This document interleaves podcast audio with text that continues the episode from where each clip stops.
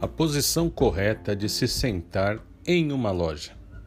Seja qual for a sua iniciação, seja qual for a sua ordem, seja maçônica, Rosa Cruz, Golden Dawn, enfim, a sua filosofia. Se há os ensinamentos de como você deve se sentar em sua sessão.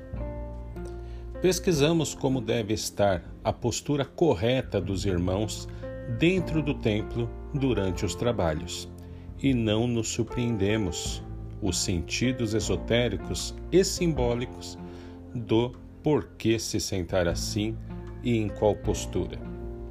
Sentado, o maçom deve assumir umas posturas convencionais que aparentemente pode ocasionar um cansaço mas na realidade, se estiver de maneira correta, o obreiro poderá permanecer sentado por um longo período de tempo sem se sentir cansaço. Esta postura, representada pelos egípcios, pelos faraós, através de estátuas e pinturas, nos leva a crer que essa posição conduzia a algum resultado simbólico e esotérico.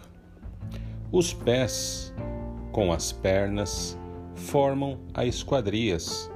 As pernas, com as coxas, formam outra esquadria. As coxas, com o tronco, uma nova esquadria. Os braços, antebraços, completam mais uma esquadria. As mãos abertas repousam sobre suas coxas.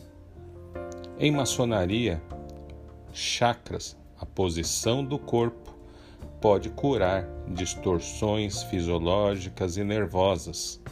Portanto, a postura deve ser executada com interesse, pois já sabemos que, seja em maçonaria, Rosa Cruz, outras denominações, nada existe e nada se faz sem uma razão e sem um objetivo pois os ensinamentos ali executados são de gerações e gerações passado para nós, eterno aprendizes. Você está curtindo o nosso podcast? Avalie-nos no Spotify clicando em estrela. Ative o sino para receber novos episódios. E comentem.